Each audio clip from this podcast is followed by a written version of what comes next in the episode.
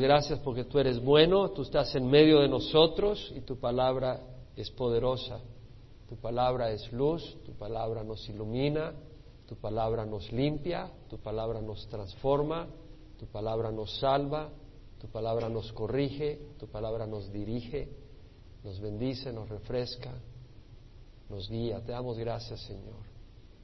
Rogamos, Señor, que sea recibida como tal, que tu Espíritu nos ayude y que nuestra mente sea por el poder de tu Espíritu apartada para este propósito esta mañana. En nombre de Jesús, amén. Estamos estudiando la carta de Pablo a los romanos y bueno, hoy vamos a continuar con el capítulo 8, pero siempre doy un resumen, porque es necesario, sobre todo los primeros ocho capítulos, conectarlos. Es muy importante conectar todo lo que nos dice Pablo. Y como vemos, Pablo se identifica como siervo de Cristo Jesús en el primer capítulo llamado a ser apóstol, ese es su llamado, un embajador, un representante, un mensajero, un enviado, apartado para el Evangelio de Dios, ese es, su, ese es su, su, propósito. El Evangelio, el centro de la carta de Pablo a los romanos es el Evangelio que lo describe a lo largo de estos ocho capítulos. Pablo dice en el primer capítulo, empieza diciendo, no me avergüenzo del Evangelio porque es el poder de Dios para salvación de todo aquel que cree poder de Dios, salvación de todo el que cree, del judío primeramente y también del griego. Porque en el Evangelio la justicia de Dios, el estándar de Dios, la rectitud de Dios se revela por fe y para fe, es decir, se recibe a través de la fe. Tal como está escrito, va a ser justo por la fe vivirá. No es por las obras, porque por las obras de la ley todos estamos condenados, como dice Pablo, todos hemos pecado y en el capítulo 3, versículo 23, todos pecaron y no alcanzan la gloria de Dios, siendo justificados gratuitamente por su gracia, por medio de la redención que es en Cristo Jesús. Entonces somos justificados gratuitamente por su gracia, por su favor inmerecedero, que se llega a través de la fe, y es a través de ello que tenemos redención que es en Cristo Jesús, la redención que Cristo eh, llevó a cabo para nosotros en la cruz. Ahora, hablando de la gracia, Pablo en el capítulo 6 expone de que la gracia no es una excusa para entonces andar en pecado, porque donde aumentó la transgresión, sobreabundó la gracia, dice Pablo en el capítulo 5. Bueno, eso no quiere decir que entonces va a ser una licencia para que nos tiremos al pecado. Y por eso dice en el capítulo 6 que diremos entonces continuáramos en pecado para que la gracia abunde, de ningún modo. ¿No sabéis, dice eh, Pablo, que nosotros los que hemos muerto al pecado, cómo viviremos aún en él? Porque los que hemos sido bautizados en Cristo Jesús hemos sido bautizados en su muerte, por tanto hemos sido sepultados con él por medio del bautismo para muerte, para que así como Cristo resucitó de entre los muertos por la gloria del Padre, así nosotros también andemos en novedad de vida. Es decir, Pablo acá ya nos enseña de que no vamos a vivir en pecado porque ya no somos esclavos del pecado. Antes éramos esclavos del pecado, ahora ya no somos esclavos del pecado, no tenemos que vivir en pecado. Y lo dice, eh, o sea, hemos sido bautizados en Cristo Jesús cuando nosotros nos identificamos con Jesús en el bautismo, cuando recibimos a Cristo en el corazón y al identificarnos Así como uno se sumerge en el agua y luego sale del agua representando la identificación con la muerte de Cristo, la sepultura de Cristo y también la identificación con la resurrección de Cristo que un día resucitará nuestros cuerpos mortales, pero también antes de eso los que nos identificamos con Jesús en cierta manera resucitamos a una nueva vida y nacemos de nuevo y vivimos en una novedad de vida. Pero eso no solo es un concepto teológico, es una realidad de que la vida de pecado que nos esclavizaba ha sido rota esa esclavitud. En la cruz, tal como dijo Pedro también, que él mismo llevó nuestros pecados en su cuerpo sobre la cruz, hablando de Jesús, a fin de que muramos al pecado y vivamos a la justicia, porque por sus heridas hemos sido sanados, es decir, por lo que él hizo en la cruz, por sus heridas se rompió la esclavitud del pecado y ahora somos sanos, somos nuevas personas, algunos está en Cristo, nueva criatura es. Entonces Pablo, demostrando de que ya no somos esclavos del pecado, hace el llamado a la santidad. Y eso lo vemos en el capítulo 6, versículo 12, donde dice, por tanto, no reina el pecado en vuestros cuerpos mortales, para que no obedezcáis sus lujurias, ni presentéis los miembros de vuestro cuerpo al pecado como instrumentos de iniquidad, sino presentados vosotros mismos a Dios como vivos de entre los muertos y vuestros miembros a Dios como instrumentos de justicia. Es decir, Pablo nos dice entonces ya no reina el pecado, porque primero ya no eres esclavo del pecado, entonces segundo ya no dejes que Él empiece a reinar de nuevo en tu vida, simplemente presenta vuestros miembros, presenta vuestra vida a Dios como vivo de entre los muertos y vuestros miembros como instrumentos de justicia. Es el llamado a la santidad. Ahora, en el capítulo 7 que estudiamos el domingo pasado, Pablo nos dice que ese camino en santidad no es a través de la ley, si tú estás tratando de vivir de acuerdo a la ley, no vas a lograr la santidad porque la ley nos santifica, la ley nos condena, porque el hombre no tiene capacidad de seguir la ley. De hecho, lo que la ley hace provoca al pecado.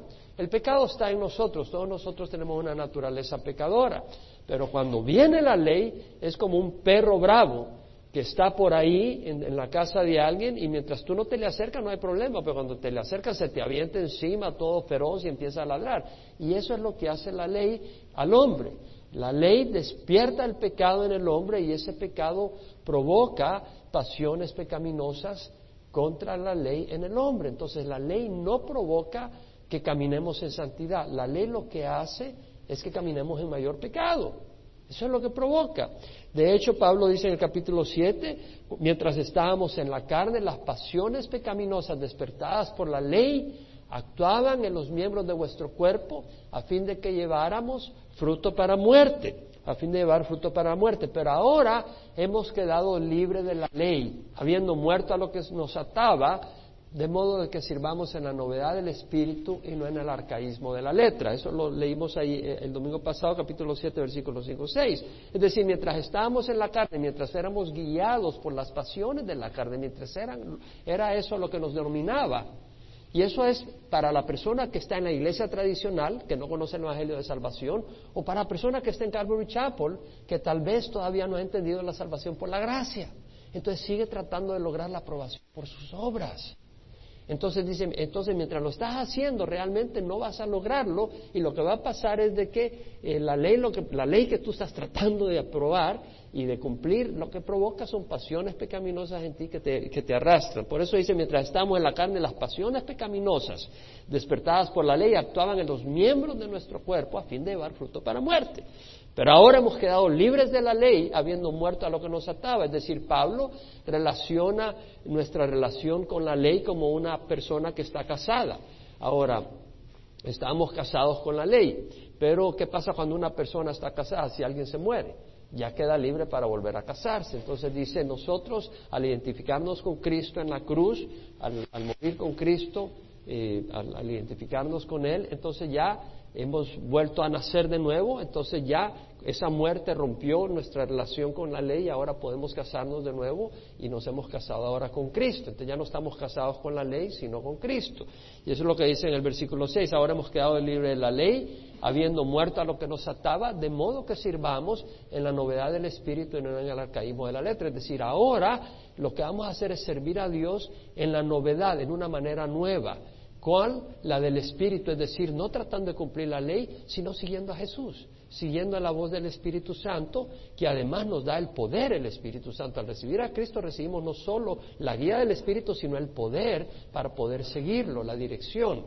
Y no en el arcaísmo de la letra, no a la manera antigua de tratar de cumplir la ley. Amén. Eso es lo que hemos estado estudiando. Ahora, Pablo vuelve a mencionar en el capítulo 7 esa situación de la naturaleza del hombre. Dice, yo sé que en mí, es decir, en mi carne, no habita nada bueno porque el querer está presente en mí, pero el hacer el bien no. Porque el bien que quiero hacer, el bien que deseo no hago, más el mal que no deseo, eso practico. Y si lo que no deseo hacer, eso hago, ya no soy yo el que lo hace, sino el pecado que habita en mí. Miserable de mí, ¿quién me librará de este cuerpo de muerte? Gracias a Dios por Jesucristo, Señor. Nuestro, dice Pablo. En otras palabras, Pablo vuelve a hacer referencia a su naturaleza, que es la nuestra, y dice, ¿cómo hago? Mira que lo que quiero hacer no, no hago y lo que no quiero hacer eso practico. Es decir, aquellas personas que tal vez están en iglesia tradicional o en Calvary Chapel le dice, bueno, lo que quiero hacer no hago. Y lo que no quiero hacer eso practico. ¿Sabes por qué? Porque todavía está bajo la ley. Entonces tienes que hallar libertad y esa libertad se halla en Cristo Jesús. Amén. Estamos en todo esto. Ahora, en el capítulo 8, Pablo empieza a hablar de la vida en el Espíritu. Entonces vemos de que Pablo habla del Evangelio. Ese es el llamado de él. Luego habla que ese Evangelio habla de la salvación por fe, no por las obras. Porque todos estamos condenados por las obras. Luego habla de que, bueno, ya no somos esclavos, podemos caminar por la fe y ya eh, somos libres porque Cristo al morir y nosotros al identificarnos con Él, hemos quedado libres de, la ley, hemos quedado libres de la, de la esclavitud del pecado. Entonces Pablo dice, ahora caminemos en santidad.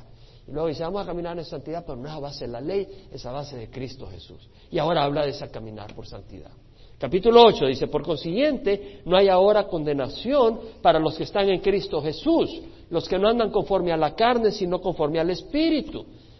Hermosas palabras, no hay ahora condenación. La palabra condenación quiere decir sentencia condenatoria, una sentencia legal por parte de un juez que tiene autoridad, una sentencia declarando culpable a alguien destinado a sufrir castigo por su culpabilidad. Por consiguiente, no hay ahora condenación para los que están en Cristo Jesús. No hay condenación, no hay sentencia condenatoria de parte de un juez que tiene autoridad. ¿Quién es ese juez? Es Dios a través de Jesucristo. Y Él está diciendo, no hay condenación para los que están en Cristo Jesús. No está diciendo para los que van todos los días a la iglesia, no está diciendo para todos los que rezan el rosario o para todos los que pasan rezando todo el tiempo. No, no hay condenación para los que están en Cristo Jesús. Eso están en Cristo Jesús es, habla de posición, de permanencia. No es la ley, no es la organización, no es la Calvary Chapel o la Iglesia Católica, no es la aprobación de otra gente, del pastor, el cura. No, no, no. Es a los que están en Cristo Jesús. No hay condenación para los que están en Cristo Jesús. Y eso Jesucristo mismo lo dijo. Yo soy la vida verdadera, mi Padre es el viñador. Toda rama que en mí no da fruto la quita, pero la que da fruto la poda para que dé más fruto. Vosotros ya están limpios por la palabra que os he hablado. Permaneced en mí y yo en vosotros. Como el sarmiento no puede dar fruto por sí mismo si no permanece en la vid, así tampoco vosotros si no permaneced en mí. Yo soy la vid, vosotros los sarmientos. El que permanece en mí y en él se da mucho fruto, porque separado de mí nada podéis hacer. Entonces vemos acá que el mismo Señor Jesús dijo, permaneced en mí, porque separado de mí nada podéis hacer, permaneced en mí para poder dar fruto. Tenemos que estar en Jesús. Y es lo que dice, no hay ahora condenación para los que están en Cristo Jesús, los que no andan conforme a la carne, sino conforme al Espíritu. Ahora acuérdese que eso es muy importante porque hace un par de noches tuve una experiencia bien interesante. Había una persona con bastón caminando arriba en el aire por las nubes. De verdad, de verdad. Y luego vi a otra. Y luego empecé a ver gradualmente a más personas con alas subiendo en el aire. Y dije, el arrebatamiento, llegó el arrebatamiento. Pasó un segundo y dije, ¿y no miré yo también? Y pasó un breve momento y yo no subía. Por supuesto era sueño. Y exclamé asustado. Y ustedes dijeron, nos quedamos nosotros también. Exclamé asustado, me quedé, no fui arrebatado. Y dije, bueno, es necesario que alguien les predique a los que se quedan, así que Dios me va a usar así acá. Y traté de consolarme, dije, bueno, de todas maneras, si me hubiera muerto antes del arrebatamiento y no hubiera sabido que no era, salvo, no era salvo, me hubiera ido al infierno. Así que gracias a Dios que a través de esto me di cuenta que no era salvo y ahora me voy a arrepentir y voy a empezar a vivir como debo. Y luego dije, no, no, no, si los creyentes ahora van a sufrir persecución como nunca seremos perseguidos, nos van a torturar. No, no puede ser. Y yo dije, me quedé para tribulación. No, qué terror. ¿Y qué me garantiza que no me raje y que no me haga para atrás si nos van a torturar, nos van a perseguir? Si cuando no había tortura no fui cristiano, ahora me voy a hacer para atrás. Me voy al infierno. Permanentemente, no puede ser. Y en eso me desperté. Dije, wow, y empecé a examinarme. bueno, dije, ¿la voy a hacer o no la voy a hacer? ¿Qué está pasando? ¿Será un sueño de Dios? Y después dije, bueno, no, la verdad es que el arrebatamiento va a ser de un solo, no va a ser lentamente, porque, y además nadie va a estar con bastón. Los que van a arrebatar se van a arrebatar con toda la salud. Entonces ya me di cuenta que era una pesadilla, pero mientras me examinaba el corazón, agarré el Salmo 91, 14, 15, que es un salmo de mis favoritos, donde dice, porque en mí ha puesto su amor. Y no dice su amor perfecto, pues tenemos un amor imperfecto. Dice, porque en mí ha puesto su amor, yo entonces le libraré. Lo exaltaré porque ha conocido mi nombre. Yo sé, yo conozco tu nombre, Señor. Me invocará y le responderé. Yo estaré con él en la angustia, lo rescataré y le honraré, lo saciaré de larga vida y le haré ver mi salvación. Es decir, la paz que hallé después de esa pesadilla no fue, Señor, yo pastoreo Calvary Chapel, Señor, yo voy a otros países. Ahí no fue donde busqué la paz. Recordé que, bueno, la sangre de Cristo, la sangre de Cristo y que yo amo al Señor. Yo sé que le amo con amor imperfecto, pero a nadie más amo que al Señor. O sea, si alguien amo más que todos es al Señor. Entonces yo dije, ya, ya, no estoy confiando en mis sentimientos, no estoy confiando en la ley, no estoy confiando en la obra, estoy confiando en Jesús, su promesa y su sangre. Entonces de eso se trata. Entonces cuando leemos acá, dice, no hay ahora condenación para los que están en Cristo Jesús. Ahora, si tú no estás en Cristo Jesús, imagínate qué terrible que mi pesadilla sea tu realidad. Yo te, yo te animo a que te pongas en orden con el Señor, si no estás en Cristo Jesús. Porque dice los que no andan conforme a la carne, sino conforme al Espíritu. Es decir, los que no andan conforme a la carne, los que están en Cristo Jesús, están siguiendo la voz del Espíritu Santo. No están siguiendo la voz de los impulsos de la carne. Porque la ley del Espíritu de vida en Cristo Jesús te ha libertado de la ley del pecado y de la muerte. La ley del Espíritu, la ley es lo que gobierna a una persona. Es el sistema que tiene requisitos, prohibiciones, prescripciones que debes llevar a cabo. Es lo que te gobierna. Entonces dice, la ley del Espíritu de vida en Cristo Jesús te ha libertado. Es decir, la persona que está en Cristo Jesús está gobernada por el Espíritu de vida en Cristo Jesús. Es decir, estamos gobernados porque estamos en Cristo Jesús y, ese, y, nos gobierna ese Espíritu de vida. Vemos que es un Espíritu de vida. El Espíritu Santo es un Espíritu de vida. Estamos gobernados por un espíritu de vida. De, hecho, el mismo Señor Jesucristo dijo, si alguno tiene sed, que venga a mí y beba, y el que viene a mí, tal como dice la Escritura, todo el que cree en mí, de lo más profundo de su ser brotarán ríos de agua viva. Es decir, hay vida en el cristiano. ¿Por qué estamos gobernados por un espíritu de vida? Entonces, tus palabras, tus acciones traen vida a otros, traen ánimo, levantan a otros, no traen destrucción. Y dice, la ley del Espíritu de vida en Cristo Jesús te ha libertado de la ley del pecado y de la muerte. Es decir, nosotros al venir al Señor, entonces ponemos los ojos en el, en el, Señor, Él nos da su Espíritu y somos guiados por el Espíritu que nos da vida y al hacerlo ya hemos dejado atrás lo que antes hacíamos. ¿Por qué? porque eso que hacíamos era parte de una vida gobernada por el pecado y la muerte. ¿Por qué? Muchas veces, tal vez aquí en la iglesia, algunos, espero que nadie, o en la iglesia tradicional, tú estabas diciendo, ok, tengo que seguir la ley, y, realmente eh, no tenías poder para poder cumplir la ley.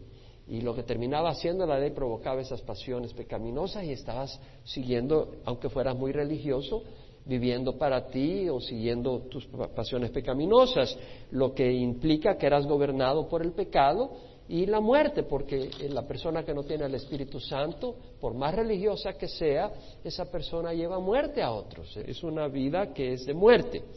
Pues lo que la ley no pudo hacer ya que era débil por causa de la carne, Dios lo hizo.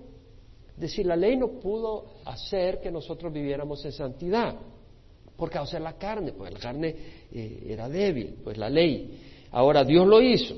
¿Cómo? Enviando a su propio Hijo en semejanza de carne de pecado. Vemos que Dios envió a su Hijo en semejanza de carne de pecado, no en carne de pecado. Jesús no fue pecador, sino en semejanza como nosotros, como un ser humano, con un cuerpo. Pero ese cuerpo no era pecador, era eh, semejante al cuerpo nuestro, por eso es semejante a un cuerpo de pecado, pero no era un cuerpo pecador, semejanza de carne de pecado porque Él no pecó, Él fue perfecto y como ofrenda por el pecado condenó al pecado en la carne, es decir, Jesucristo. Jesucristo sufrió la condenación, la sentencia condenatoria de nuestro pecado en su propio cuerpo, para librarnos. Entonces dice, para que el requisito de la ley se cumpliera en nosotros que no andamos conforme a la carne, sino conforme al Espíritu. Es decir, el propósito de la ley es, bueno, ¿qué es lo que dice la ley? No cometer adulterio, no matar, eh, no robar, el propósito es que vivas en forma recta, pero por supuesto esa ley no tiene poder con la carne porque nuestra carne es pecadora. Entonces, ¿qué es lo que se logra? eh, a través del Espíritu, a través de Jesucristo muriendo en la cruz, logramos nosotros ahora hacer lo que la ley no podía hacer, caminar en justicia, caminar en justicia, una vida de justicia. Por eso dice, para que el requisito de la ley se cumpliera en nosotros, que no andamos conforme a la carne, no andamos de acuerdo a las pasiones de la carne, sino conforme al Espíritu, andamos conforme a la guía del Espíritu Santo. Como dice Filipenses, pues es Dios quien obra en nosotros tanto el querer como el hacer para su beneplácito.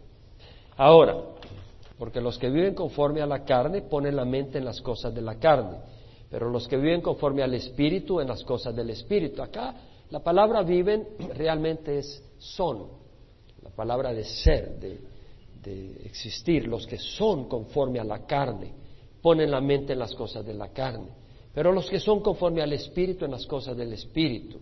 Es decir, los que son conforme a la carne son aquellos que no han sido redimidos, son aquellos que no tienen una nueva naturaleza, no tienen el Espíritu Santo, entonces ellos son seres carnales, son seres guiados por las por los impulsos carnales.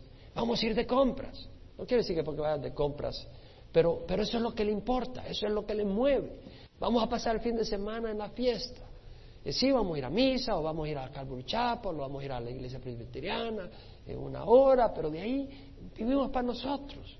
Una vida enfocada en lo material, los que viven conforme a la carne. No quiere decir que los que son conforme a la carne nunca hagan algo bueno, pero que su vida es dirigida por las cosas de la carne. Entonces tú puedes hacer algunas cosas buenas, pero tu vida está motivada por las cosas carnales, no por las cosas del cielo. Los que viven conforme a la carne, los que son conforme a la carne, ponen la mente, pasan enfocados en las cosas de la carne. Entonces, la cuestión es en dónde está enfocada tu vida, en qué se enfoca.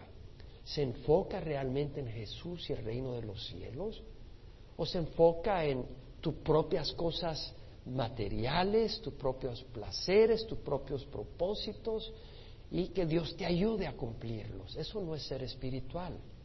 Eso es ser carnal y querer usar a Dios para tus propios propósitos. Usar a Dios como esclavo tuyo, tu siervo. No es al revés. Ahora, los que viven a la carne ponen la mente en las cosas de la carne, pero los que son conforme al Espíritu, ¿quiénes son los conforme al Espíritu?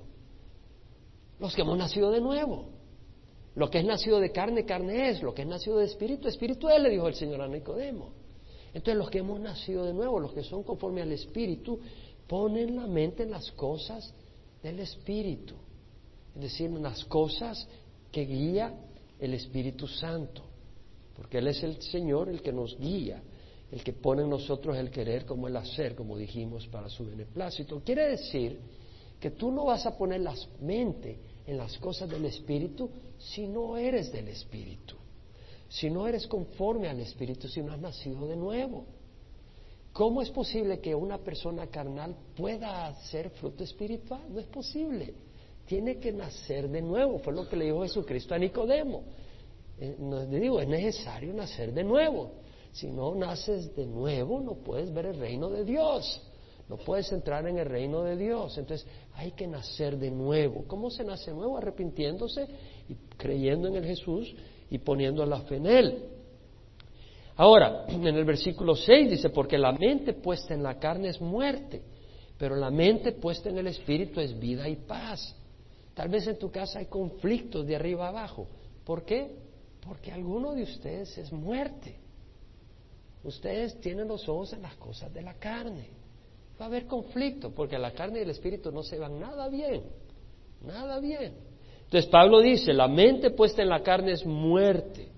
Es decir, Puede traer placeres en un momento, tal vez tú y otra persona se ponen de acuerdo y, estás carnal y hay algún placer, hay una, fiesta y gozo y todo, pero tarde o temprano viene la angustia, viene el dolor, viene el sufrimiento, viene el daño a otras personas, el daño a ti mismo y la condenación eterna que se llama muerte.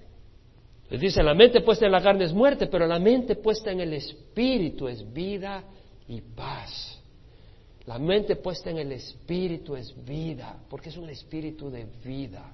Y acuérdate que la mente puesta en el espíritu, es decir, en las cosas del espíritu. ¿Y a quién nos guía el Espíritu Santo? A Jesucristo.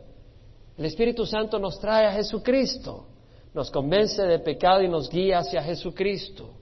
Entonces la mente puesta en el Espíritu es vida, porque Jesucristo es vida. Jesús dijo, yo soy el camino, la verdad y la vida. Jesucristo dijo, yo he venido para que tengan vida y la tengan en abundancia. La palabra del Señor dice, el testimonio es este, que Dios nos ha dado vida y esta vida está en su Hijo. El que tiene al Hijo tiene la vida, el que no tiene al Hijo no tiene la vida. Entonces, al tener a Jesús en nosotros, al, ser espirituales, al nacer de nuevo, tenemos vida y el Espíritu Santo nos guía en ese camino de vida. No quiere decir que no haya sufrimiento, pero quiere decir de que lo que se hace, lo que ocurre, lo que tú eres, Dios te usa para traer vida y Dios trae vida a tu corazón. Sí, la mente puesta en la carne es muerte, pero la mente puesta en el Espíritu es vida y paz. Jesucristo mismo es el príncipe de paz. Él es nuestra paz. Y él mismo le dijo a sus discípulos antes de ir a la cruz, eh, les dijo estas cosas, porque les había dicho que iba a ir a la cruz, dijo estas cosas os he hablado para que en mí tengáis paz. En el mundo tendréis tribulación, pero confiad, yo he vencido al mundo. Es decir, el Espíritu nos va a dar paz en medio de las angustias, en medio de las tribulaciones. Eso es lo que va a hacer el Espíritu Santo. No quiere decir que nos va a apartar de las tribulaciones, pero nos va a dar paz. Y va a haber vida en medio de las crisis. en el versículo 7, Pablo insiste, ya que la mente puesta en la carne es enemiga de Dios, porque no se sujeta a la ley de Dios, pues ni siquiera puede hacerlo. Oye bien, y aquí no está hablando Pablo de dos tipos de cristianos, el carnal y el espiritual, porque no lo hay. Aquí está hablando de que o eres o no eres. Eso es lo que está hablando. Está diciendo, o la mente puesta en la carne. ¿Y cuál es la mente puesta en la carne? La mente puesta en la carne es la que está guiada por impulsos carnales. Lo hemos dicho y repetido. Y esa mente puede tener apariencia de religión y apariencia de santidad, pero tú estás viviendo para ti mismo, para tus propósitos, para tus metas, y no eres un esclavo de Cristo Jesús, no eres un siervo de Cristo Jesús. Entonces Pablo acá dice, la mente puesta en la carne es enemiga de Dios. Es una palabra fuerte. La palabra enemiga acá es, es una noun, es un sujeto, es un nombre, quiere decir una persona hostil. La mente puesta en la carne es oponente, es adversario, es un rival, es alguien contrario, contrincante, antagonista a Dios. Está en rebeldía con Dios. La carne está en rebeldía con Dios y tú dices, bueno, pero yo soy buena gente. No, no, pero tú al estar en rebeldía con Dios estás dando un ejemplo a otros, estás dando un mal ejemplo a tu cónyuge, le estás dando un mal ejemplo a tus hijos, estás acarreando a tu cónyuge a tus hijos a la, a la destrucción, o estás haciéndole daño a fulano, o le estás haciendo daño a mengano, eres enemiga de Dios, porque estás trayendo destrucción. La mente puesta en la carne es enemiga de Dios, no se sujeta a la ley de Dios. Si tú no te estás sujetando a la ley de Dios, no quiere decir que estás tratando de vivir de acuerdo a la ley, pero si tú examinas tu vida y te das cuenta que tú estás en violación clara de la ley de Dios, tú eres enemigo de Dios y no puedes agradar a Dios. Ahora entendamos que la mente puesta en la carne es aquella que no se ha arrepentido, no ha rendido su vida a los pies de Cristo. Entonces no tiene el Espíritu Santo para caminar en poder y libre del pecado. Entonces esa persona ni siquiera puede agradar a Dios. La persona puede tener apariencia religiosa, la persona puede ser muy religiosa, la persona puede dar más que el diezmo, la persona puede pasar en la iglesia todo el tiempo, pero es una persona carnal tratando de vivir bajo la ley. La persona que está tratando de vivir bajo la ley, esa persona no tiene el Espíritu Santo porque ha puesto el Espíritu Santo, ha puesto a Cristo, a la, lo ha separado, lo ha apartado, no está haciendo la base de Cristo y lo que Cristo hizo en la cruz. Es decir, hay una fórmula con la carne, crucificarla. Pablo dijo, con Cristo he sido crucificado. Hemos sido sepultados con Él por medio del bautismo para muerte. Nos hemos identificado con Cristo. Con Cristo he sido crucificado, dijo Pablo, ya no soy yo el que vive, más Cristo vive en mí. La vida que vivo en la carne la vivo por fe en el Hijo de Dios que me amó y se dio a sí mismo por mí. Es decir, he crucificado la carne. Pablo en, en Gálatas 5, 15 al 21, habla de la enemistad de la carne, donde dice, versículo 16, andad por el Espíritu y no cumpliréis el deseo de la carne. Porque el deseo de la carne es contra el espíritu y el del espíritu es contra la carne. Se oponen el uno al otro, de manera que no podéis hacer lo que deseáis. Pero si sos guiado por el espíritu, no está bajo la ley. Ahora bien, las obras de la carne son evidentes, las cuales son inmoralidad, impureza, sensualidad, idolatría, hechicería, enemistades, pleitos, celos, enojos, rivalidades, disensiones, sectarismos envidia, borracheras, orgías y cosas semejantes contra las cuales os advierto, como ya lo he dicho antes, que los que practican tales cosas no heredarán el reino de Dios. Entonces vemos que las obras de la carne son enemigas de Dios y los que están en la carne no van a agradar a Dios porque esas obras son en contra del Espíritu. Entonces en el capítulo 8, versículo 9, Pablo continúa, sin embargo, vosotros no estáis en la carne, sino en el Espíritu, si en verdad el Espíritu de Dios habita en vosotros. Es decir, vosotros no estáis en la carne, es decir, vosotros no vas a estar caminando basado en los impulsos de la carne, sino en el Espíritu. Ahora pone la razón. Si en verdad el Espíritu de Dios habita en vosotros. Si el Espíritu Santo habita en ti, tú no vas a caminar en la carne. Entonces tú puedes ir tras la, la apariencia externa soy hermano, soy hermana, ¿no? Vengo a la iglesia, hasta me bauticé. Pero un momento, ¿estás caminando en la carne? Si estás caminando en la carne y no en el Espíritu, es porque el Espíritu de Dios no habita en ti. Pero si alguno no tiene el Espíritu de Cristo, el tal no es de Él. ¡Wow!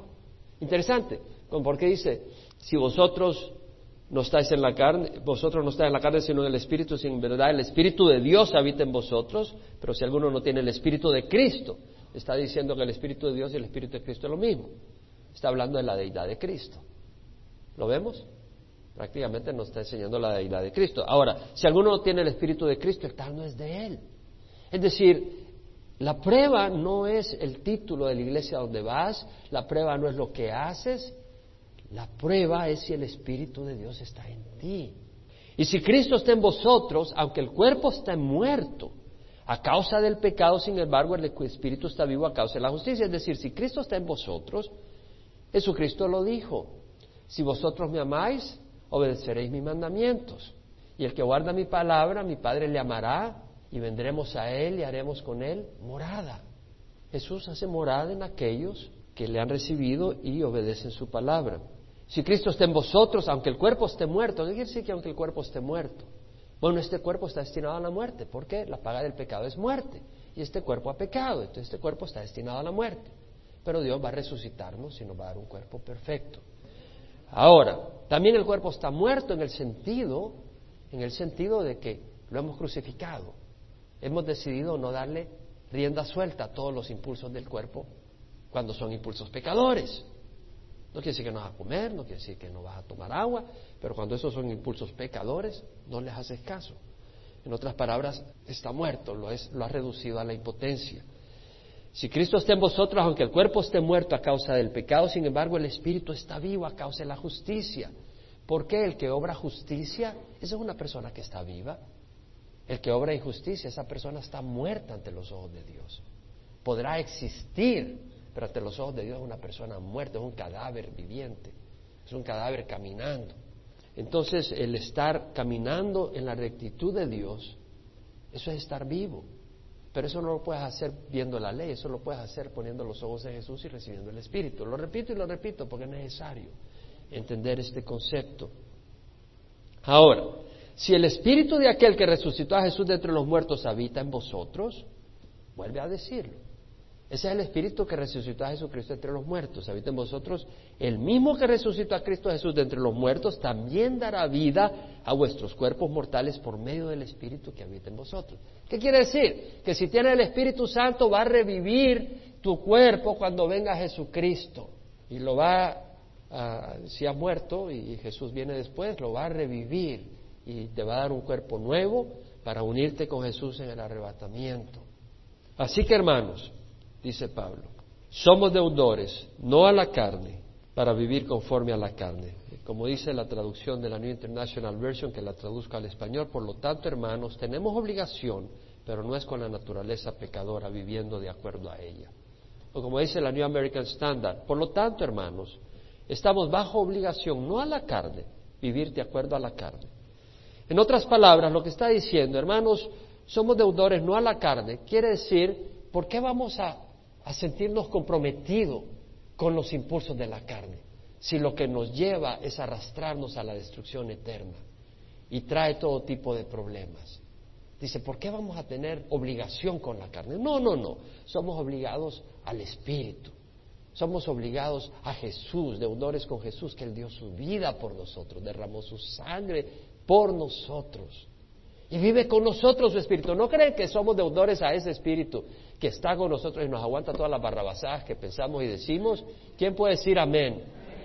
En serio, hermano, ¿se ha puesto a pensar usted? ¿Se ha puesto a pensar usted la paciencia de yo se lo digo de corazón, ¿se ha puesto a pensar usted la paciencia de Dios de estar dentro de nosotros y darse cuenta cómo somos muchas veces? Y ahí está transformándonos, ¿no? Con amor. Somos deudores al espíritu de vida, no a la carne. Ahora luego Pablo dice, así que hermanos, si vivís conforme a la carne, habréis de morir. Aquí no está hablando de muerte física, porque todos vamos a morir. Aquí está hablando viviendo de acuerdo a los impulsos de la carne. A Gálatas 5, capítulo 5, versículo 19. Ahora bien, las obras de la carne son evidentes, las cuales son inmoralidad, impureza, sensualidad. No quiere decir que el cristiano no tropieza a veces, pero quiere decir que no camina en ese camino. Amén. Idolatría. Tal vez no es un, una imagen ahí que tienes, pero tú eres tu mismo ídolo, o la Madonna, o no sé quién de otros. O puede ser el dinero, ¿no? O puede ser tu posición, tu carrera, todas esas cosas.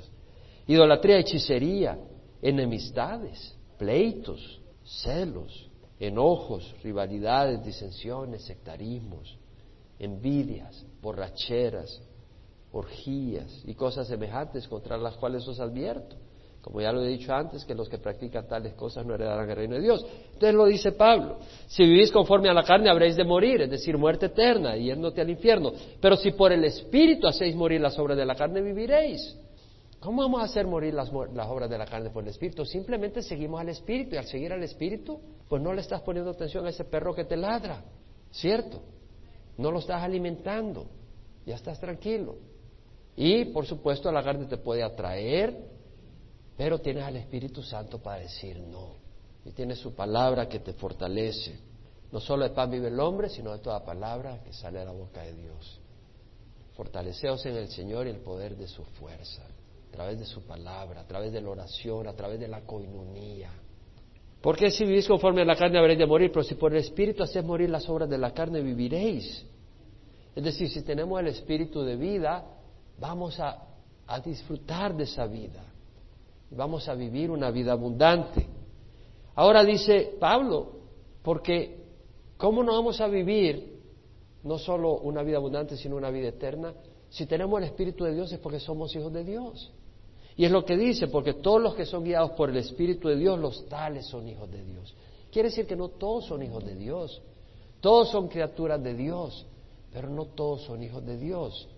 Los que son guiados por el Espíritu de Dios, los tales son hijos de Dios. Y ahora luego dice, tal vez tú tienes temor, tal vez te sientes con miedo, y ahora qué?